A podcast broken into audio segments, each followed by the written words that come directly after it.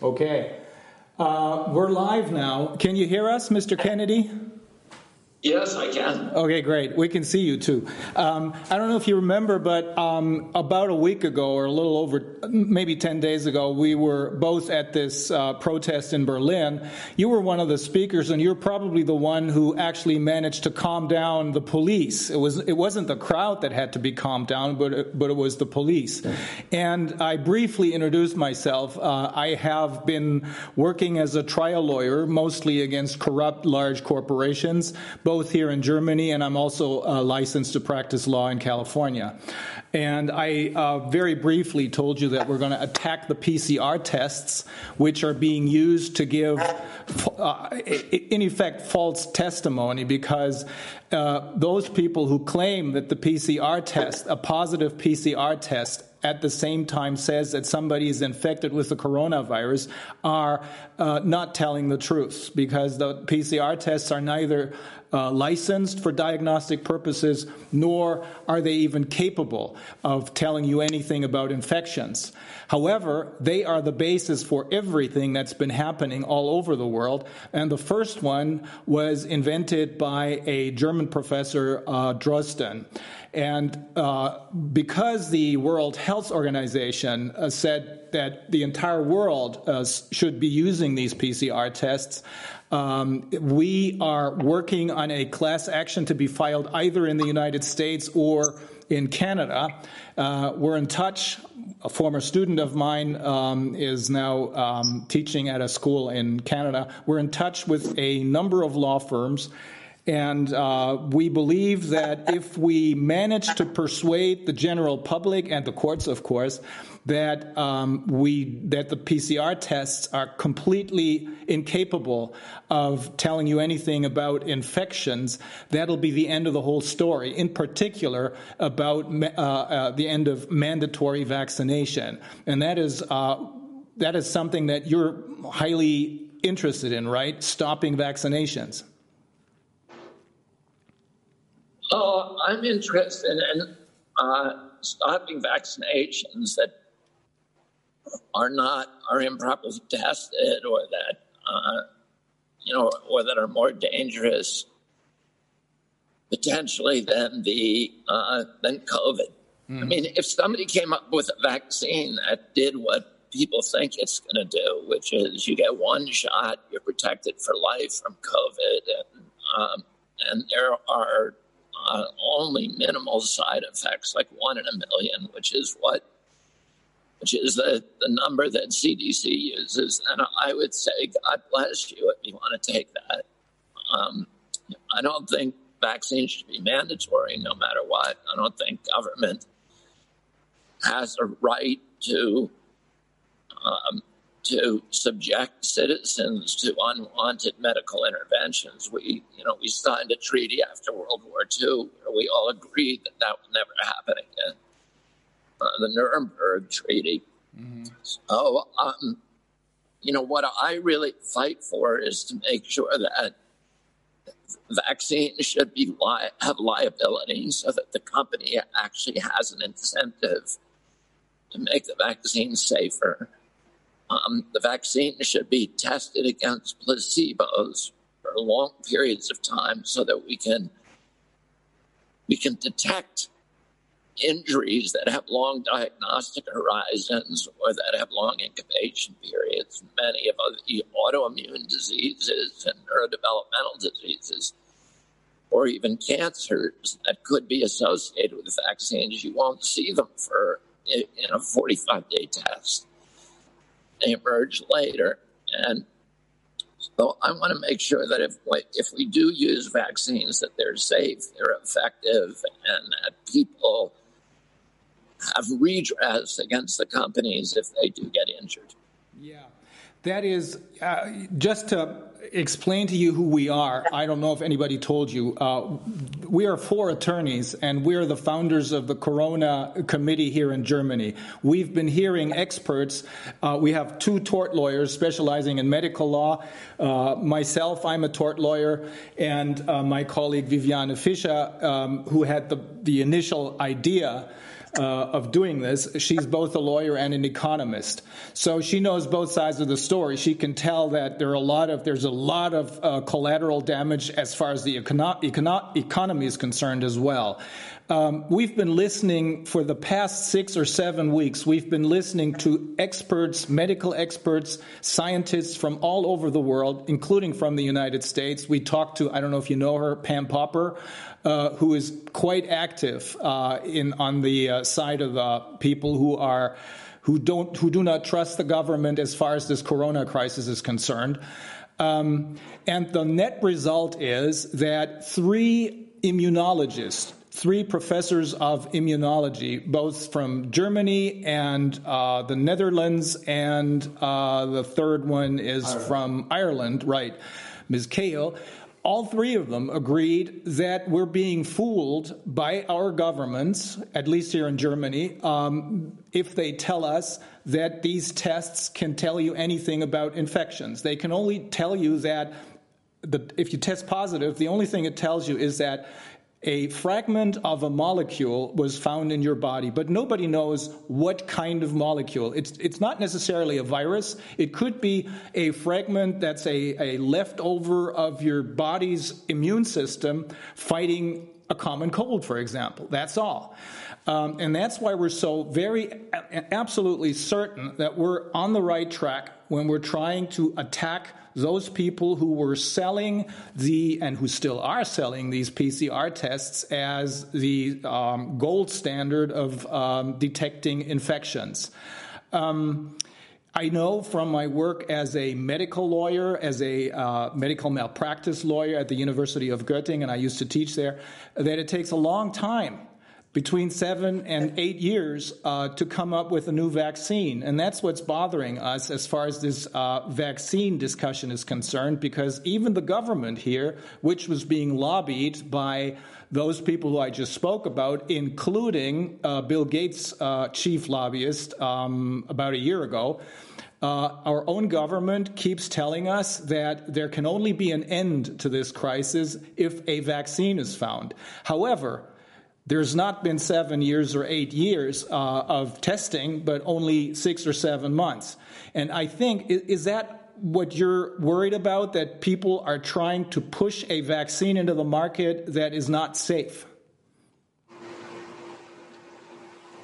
Well, I think, well, yeah, of course, I want that to happen. And I think they're going to have a hard time actually figuring out something is safe in the in the truncated, abbreviated kind of um, testing they're doing, they're also they're not using animal testing mm-hmm. um, uh, initially.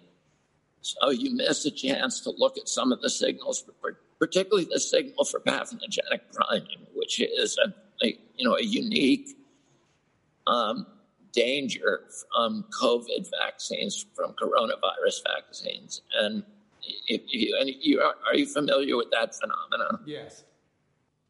Uh, uh, COVID vaccines uniquely in the past, and every other attempt to make coronavirus vaccines, and there have been many of them, has ended with a vaccine that expresses, that, that triggers a very robust antibody response. Mm-hmm and fools vaccine developers into believing that they have a very, very good product. But when you challenge the people or the animals that have that antibody response by actually exposing them to the wild virus, instead of being immune to that virus, as you would expect, they actually get far sicker and many of them die. Mm-hmm. And so you have a situation where a vaccine, and this is widely accepted through a phenomena that is known as pathogenic priming, it actually primes your system to get much sicker from the wild virus rather than be immune to it. Mm-hmm. Um, the phenomena is also known as paradoxical immune enhancement. It's paradoxical; it makes you sicker rather than better. Oh, that's you know that is one issue. The other issue is um, is how do you are there placebo true placebos being used? And for example, the Moderna vaccine is not being tested against placebo at all. It's the leading vaccine. Number two, um, the AstraZeneca vaccine, which has now been shut down those trials temporarily because um, two of the people who got it, who were in the study group, got transverse myelitis, which is a neurological disease, a very serious neurological disease that causes paralysis. that vaccine is not being tested against a true placebo. Mm-hmm. Instead, it's being tested. They originally said, yes, we're going to do that. We're going to test it against a placebo like every other medicine. Uh, but instead, they got scared and they tested it against a vaccine, a meningitis vaccine that has a very, very high risk profile. It's probably the most dangerous vaccine on the market by its own manufacturer's insert. When you test a product against something that that is already known to be very dangerous. The result is that you mask injuries in the product that you're testing because I'll give you an example. When they tested the Gardasil vaccine, they tested it against, instead of against a saline injection, they tested it against a neurotoxic aluminum adjuvant with a very high risk profile. And so you had 20,000 people in the study group and 20,000 in the control group. And 2.3% of the girls in the study group, in other words, the vaccine group, got autoimmune disease within six months. That's a horrendous, horrendous result. Yeah. But because 2.3% of the girls in the control group that got the aluminum adjuvant also got autoimmune disease, they were able to say it's safe because we, we, we were able to match the control. But everybody believes that it's the aluminum adjuvant in that vaccine that is causing the autoimmune disease. So you give the people in the study group the aluminum adjuvant and they get the same level of autoimmune disease. You can't say it's safe. Nine people in the study group died. None of them should have according to background data. These are all young girls.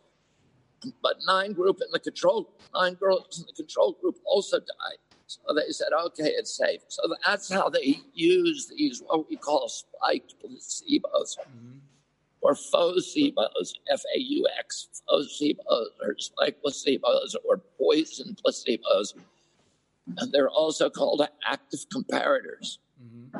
And they're used to disguise injuries in the study group.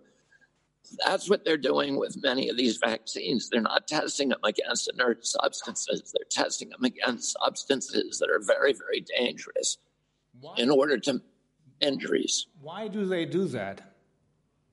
They do it because they can hide injuries as long as the number of people in the placebo, so-called placebo group, they're not placebos. Uh-huh. Placebo is an inert substance yeah. like salt or sugar. But if, if they use something very, very poisonous as a comparator in the control group, and they make sure to kill and injure the same number of people that the study group is killing and injuring, then they get approvals. As they say, you know, that's how all vaccines are approved historically. We have 72 mandated doses now in the United States, and not one of them has ever been tested against a placebo. So nobody has ever tested whether a vaccinated group has better health outcomes than an unvaccinated group.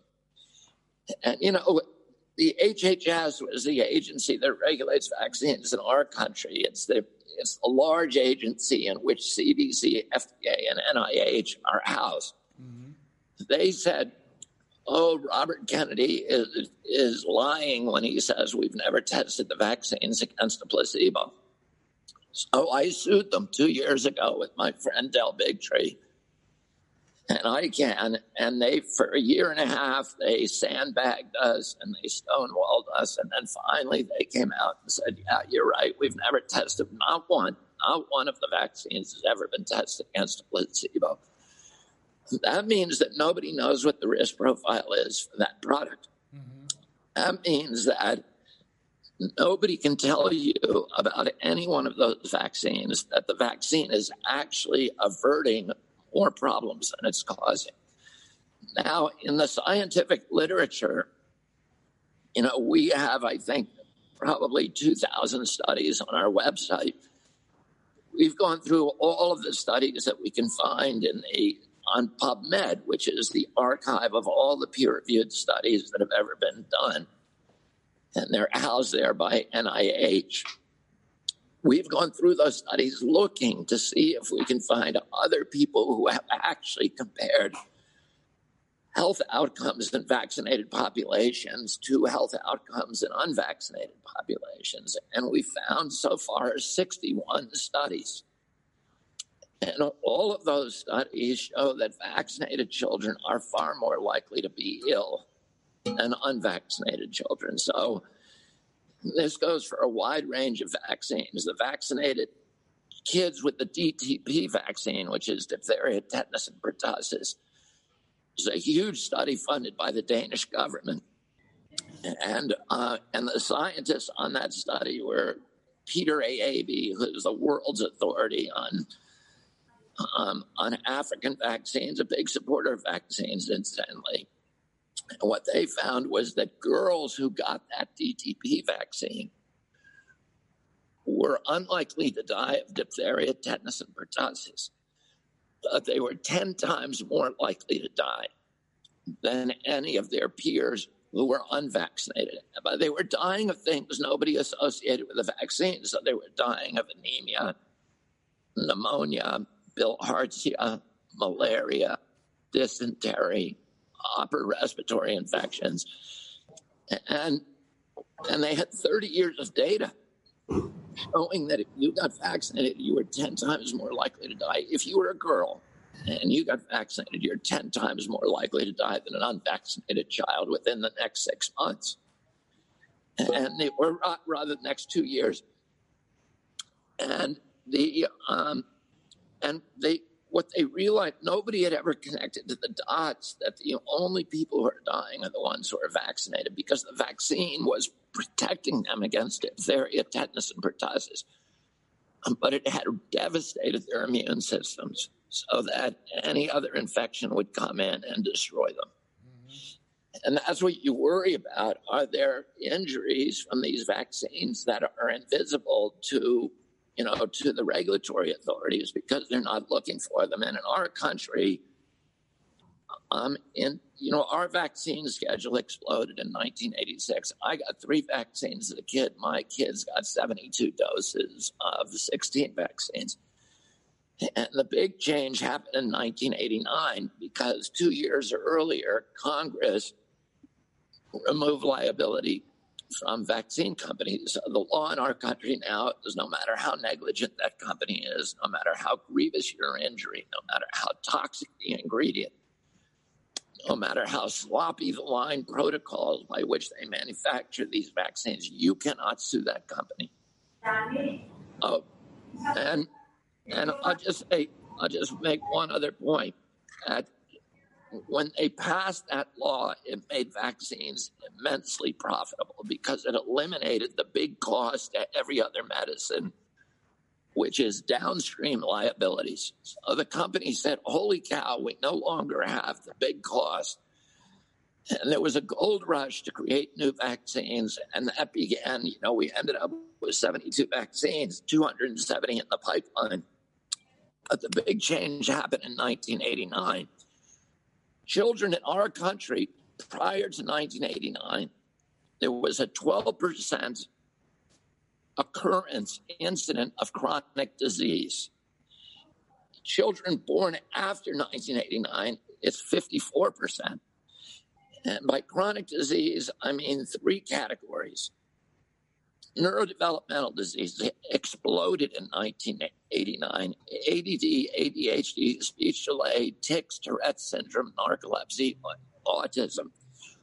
Autism went from 1 in 10,000 in my generation to 1 in 34 in my children's generation. Second category, allergic disease, peanut allergies. I, I, have 11 brothers and sisters, 77 cousins, and nobody has this peanut allergy. I have seven children. They all have allergies. Why is that? Because they were born after 1989. That's why. We know that uh, aluminum in vaccines causes allergies to any protein that is in the ambient environment at the time you get that vaccine. So if there's a peanut oil excipient, you now have a lifetime allergy to peanuts. If there's Timothy weed outbreak in the environment, you now have a lifetime allergy to Timothy weed. So, so the allergic diseases, peanut allergies, food allergies, anaphylaxis, eczema, and uh, and uh, asthma. And the final category, autoimmune diseases, uh, rheumatoid arthritis, juvenile diabetes, lupus, all of these exploded beginning in 1989, and now we have an epidemic of all these diseases. We have the sickest generation in, in history, and we have traded a few harmless childhood infections, measles, mumps, rubella, and chickenpox, for which are all self-limiting, all treatable, um, for chronic diseases which last a lifetime are uncurable and you know are devastating to everybody. There's uh, two things that we have learned through these hearings. One is, and that seemed to confirm what you're saying, even though I do believe that most of the public who is listening now to you is shocked because this is news to them, at least here uh, for the European public. One, uh, we spoke to a lot of uh, doctors and scientists from Italy, and they explained to us that one reason in particular was responsible for so many people dying in Bergamo because right before uh, Corona hit, uh, there was uh, they were all vaccinated uh, with a flu vaccine that seems to have made them particularly vulnerable to the coronavirus. The other thing is that uh, 12 years ago, when the uh, the guy who invented this PCR thing for the coronavirus, Professor Drosten of the Charité Hospital here, when he also played a role in the swine flu. Uh, there was a vaccine invented which did, in fact, have very serious side effects, uh, narcolepsy being one of them, which is, uh, as, as there's two doctors listening in. Uh, uh, one is, I don't know if you know him, a Professor Dr. Um, Wodarg. He's the one who kicked in the door for the international community to start talking about this crisis. And he told us that, and there's another doctor from Austria, um, he told us that narcolepsy is a disease that you have to live with and, and it cannot be cured. Uh, so that does seem to confirm precisely what you're saying.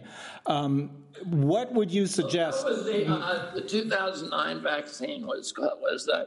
I mean, there were a number of them in 2009, but the one most widely used in Europe was Glaxo's um, product, which was called Pandemrix, and that yeah. caused, I think, 986, oh no, 1,300 narcolepsy cases and mm. 986 uh, mm. catalepsy cases that we know of. But um, it was a fast track vaccine, and you know it was a it was a big scam because the World Health Organization and Bill Gates pressured all of these African and European countries to sign what we call sleeper contracts with the $18 billion of sleeper contracts with Glaxo and some other vaccine makers, Sanofi, was another one to create flu vaccines if there was a flu. And but it had to be the, the, the, comp- the countries felt safe signing that contract because the, they would only be liable if the World Health Organization declared a stage six pandemic. And in order to have a stage six pandemic, you need to have one of the criteria is mass deaths in multiple countries. Well, in 2009, they changed the they definition. A, in 2009, what they did is they had a little tiny flu uh, a pandemic, which killed, I think, 244 people in Germany total, which is less than the seasonal flu. Yeah. And they they they eliminated the definition of pandemic, so no deaths would be required. Two months later, they declared a pandemic. It triggered all these sleeper contracts, and these countries now had, were forced to purchase this this vaccine, which was never tested. It was fast tracked, and um, you know it immediately started uh, causing these horrible, horrible injuries in people. And it was banned in Australia. It was pulled back in Europe, and ultimately in the U.S. too. Um, but you know, it was a scandal that that Tony Fauci was deeply involved in, and he never paid the price. Your initial question about the assertion by the Italians that the flu shot may have primed yeah. their population, particularly their elderly population, mm-hmm. for um, greater mortality rates from COVID has a strong has some scientific support. And in January of this year of 2020, the Pentagon did a study because they were trying to figure out from a from a um, from a preparedness and a readiness standpoint whether the flu shot was prophylactic against coronavirus, not COVID 19, but other coronaviruses.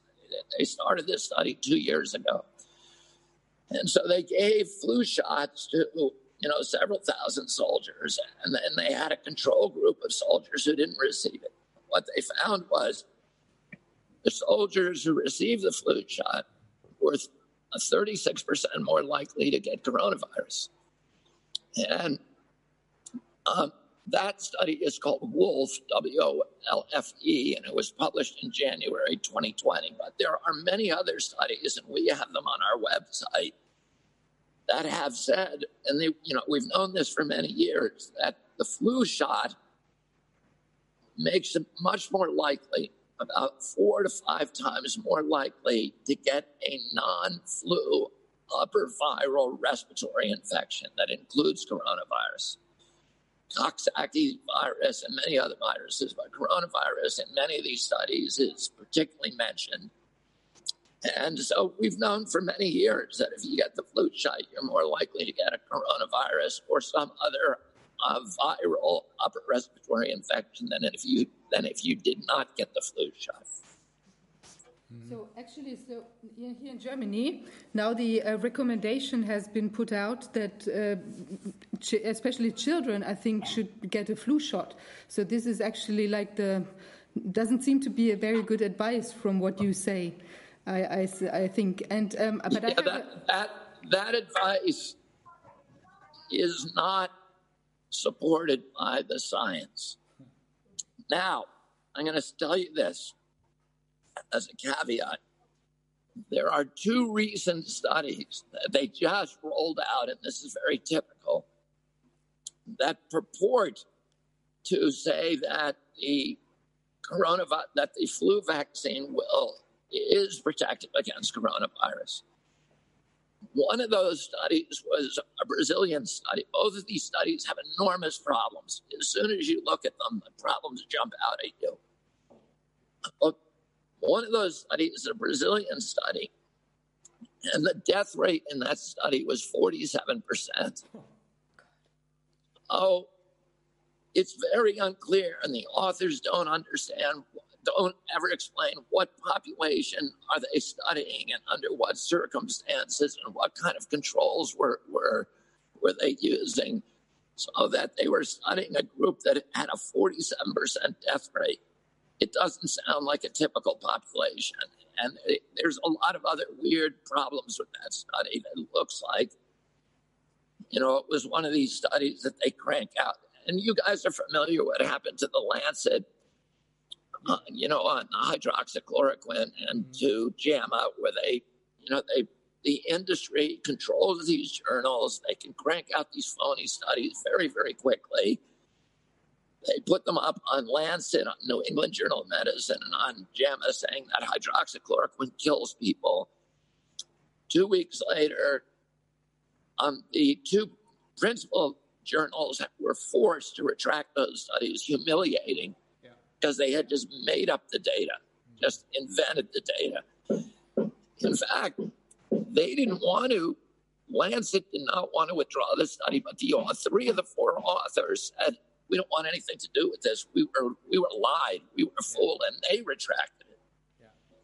The last study is a JAMA study that was another Brazilian study, and in that study, they were giving, they were trying to demonstrate. It was clear they were trying to demonstrate that hydroxychloroquine was lethal. So the, the normal dose of hydroxychloroquine treating malaria or for treating COVID is 200 milligrams once a week, sometimes three times a week.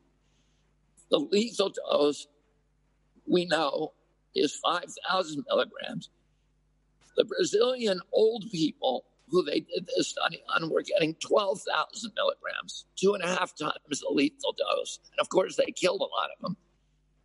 And JAMA still has not retracted that article, even though the Brazilian authorities have indicted and are prosecuting, I think, 16 people who were involved in those studies for murder.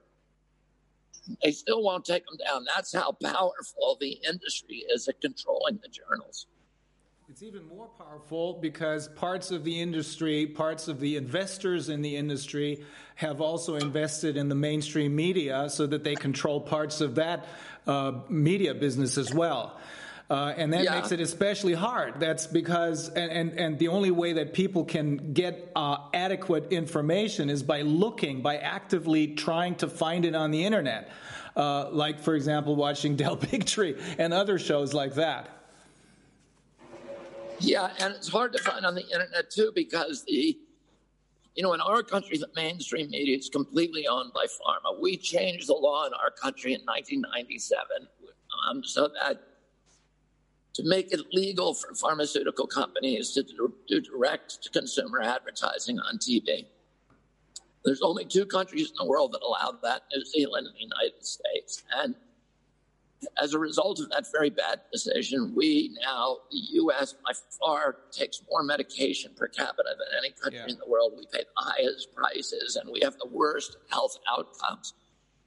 But pharmaceutical companies own the evening news. Roger Ailes told me that on a typical evening news show, there are 22 advertisements, and 17 of those are pharmaceutical advertisements.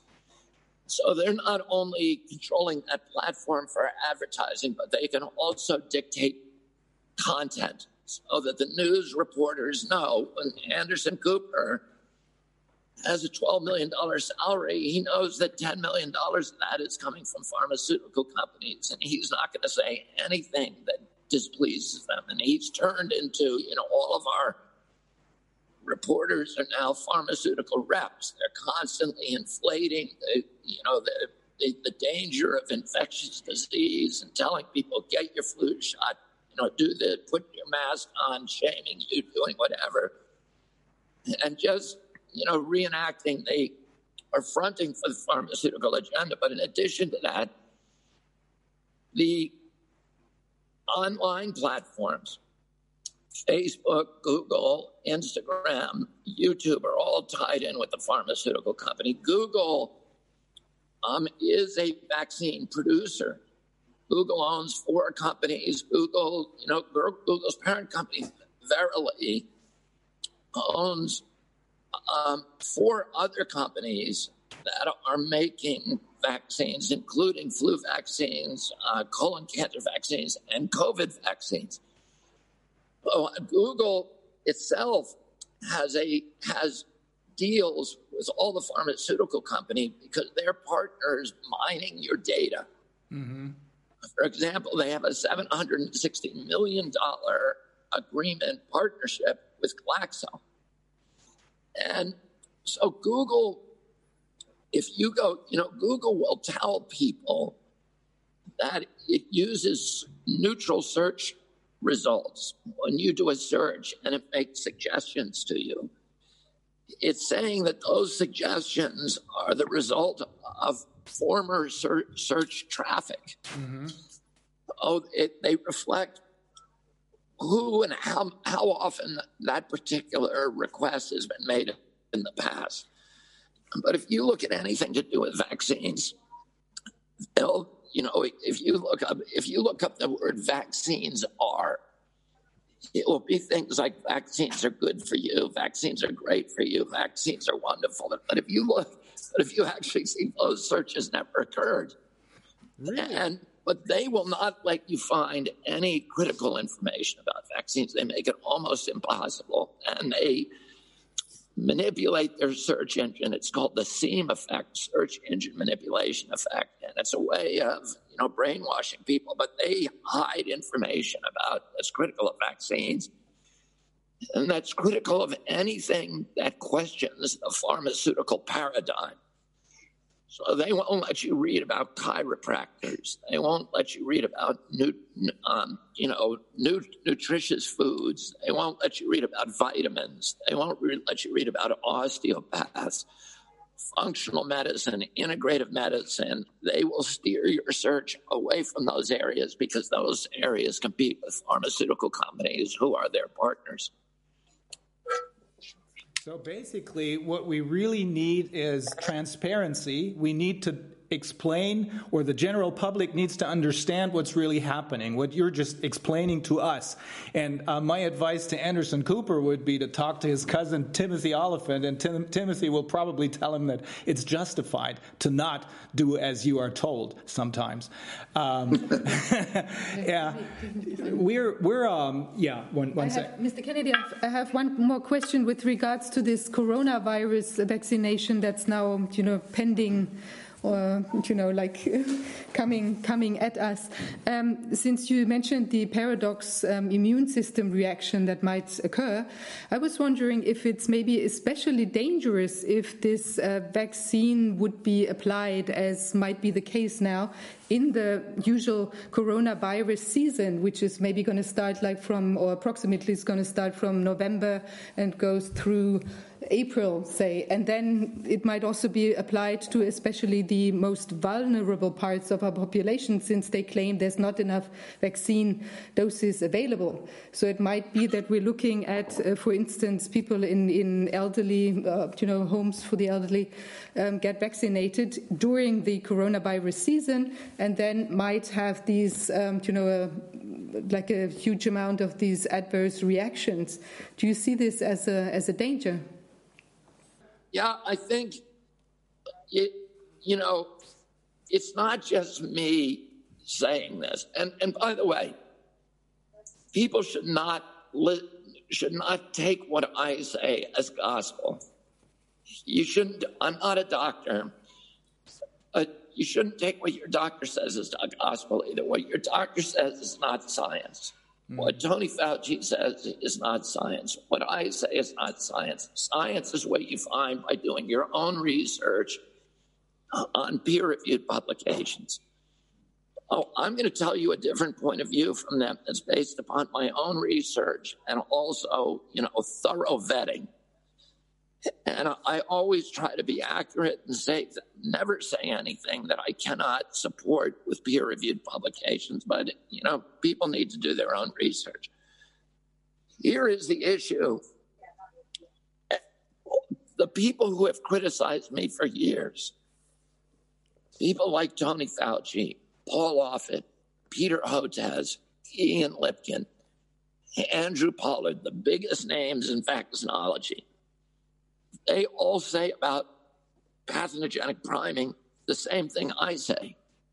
This is a really dangerous out, potential outcome from coronavirus vaccines. And before we give these to the population, you need to give them to enough people in a study group that some of them get exposed to the wild virus and we see what happens to them before we start giving this to the population. And that's why it's crazy to say that you can complete these studies in 45 days, because even if you give it to 30,000 people, you have to wait till a substantial number of those people have been exposed to the wild virus, or we will never know what's happened. Mm. And you know, what happened?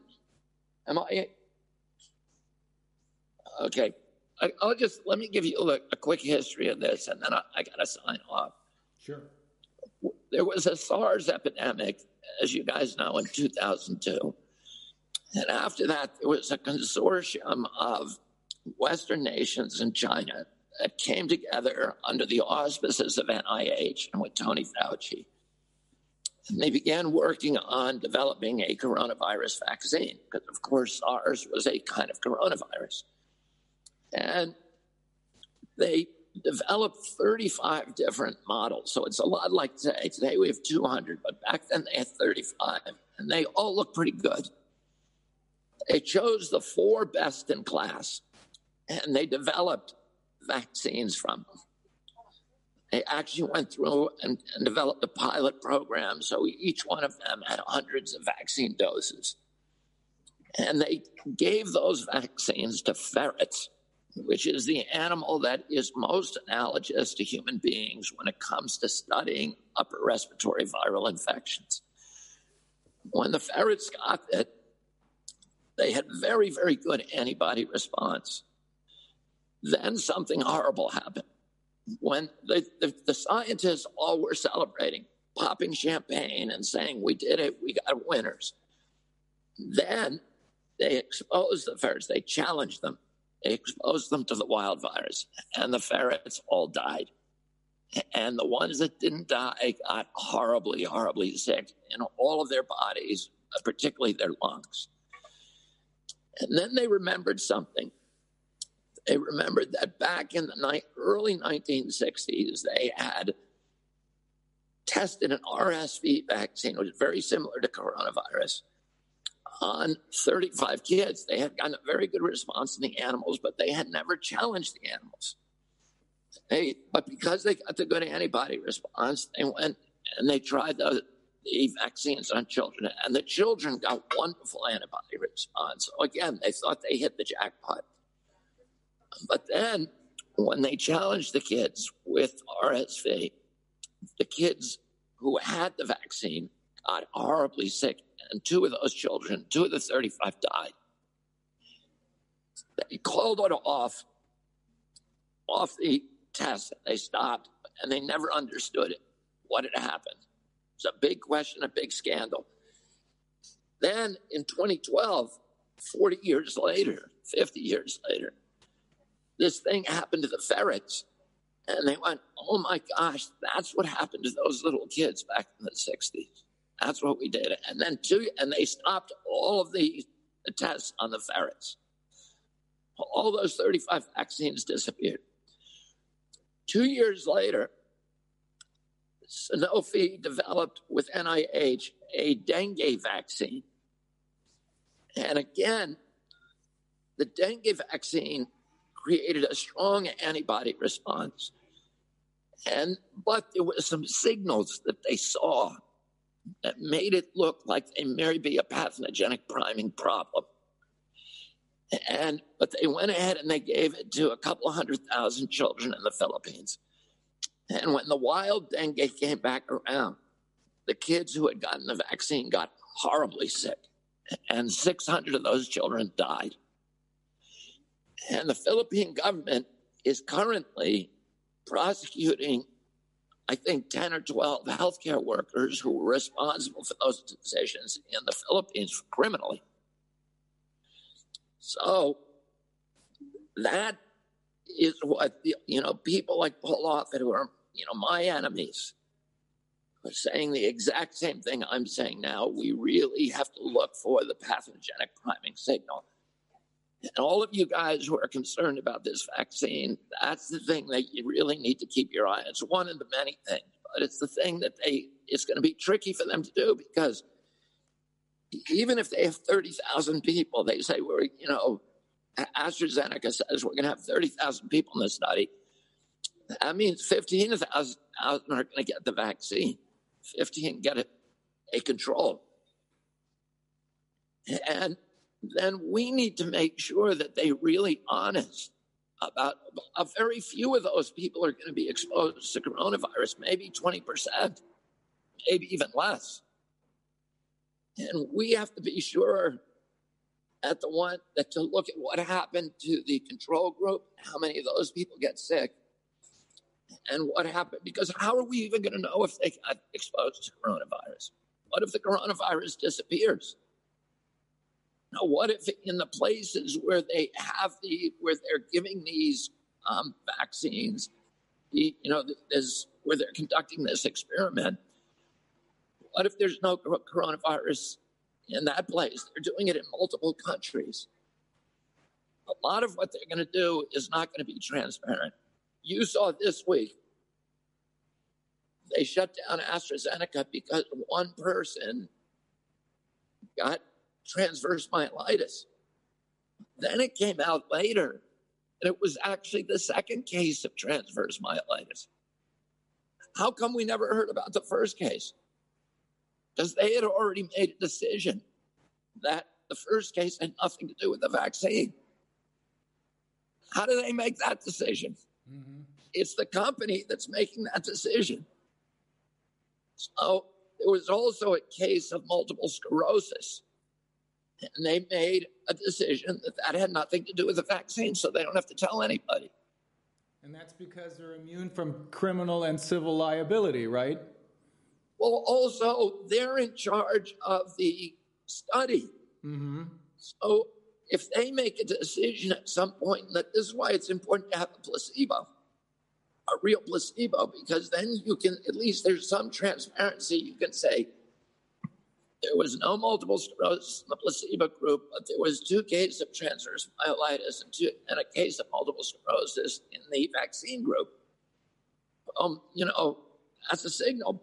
What if they don't tell you? What if they just said, "Well, we already made a decision that had nothing to do with the vaccine, so why should we report it to anybody?" Mm-hmm. Mm-hmm. What's to stop them? That's what they do with all their other studies. You know, I'm suing them now for Gardasil, and they had nine people die in the study group, but they decided not to report it because they said, well, a lot of people died from suicide and from car accidents. We know that aluminum makes people depressed, and, and it can cause seizures, and it can make you, you know, suicidal even if you die in a car accident or suicide, you want to have that data. Mm-hmm. But they make the decision early on. We don't need to report that data because how could that have anything to do with our vaccine? Mm-hmm. And so there's an editing process that takes place before the public sees the data. We're not seeing it in real time. We should be saying to these companies, we need to see the data in real time. We don't want to wait for your report because by the time they get to the report, they've buried a lot of the stuff that we ought to be hearing about. Anyway, I got to go, guys. It's been really fun talking to you. Well, thank you very much for your time. Let me know. Let me know if there's something that you know we can work on together. Yeah, I'd very, I'd very much like to stay in touch because we're going to transform this thing into a think tank. We have all this support from scientists from all over the world who are thinking about what can we do as what can we take as a positive result from this corona scandal. It's not really a crisis, it's a scandal. And all of them agree we have to think about global warming, we have to think about getting rid of, uh, rid of uh, intensive animal farming, uh, we have to worry about, for example, the fires in California. Those are the things that really need our attention, but we also need to think about why do we need all these vaccines when there's a lot of evidence right now that says that we already have uh, cross immunity from uh, prior corona infections. Yeah. Well, there's a lot of a lot of problems, but you have my contacts, right? Yes. Yeah. Yes. We'll be in touch. Okay. Definitely. Good. Get in touch with us after this so that we know we know how to get back to you. Okay, we will. Thank you very Good much. Luck, everybody. Thank you. Bye. Bye. Take care. Bye.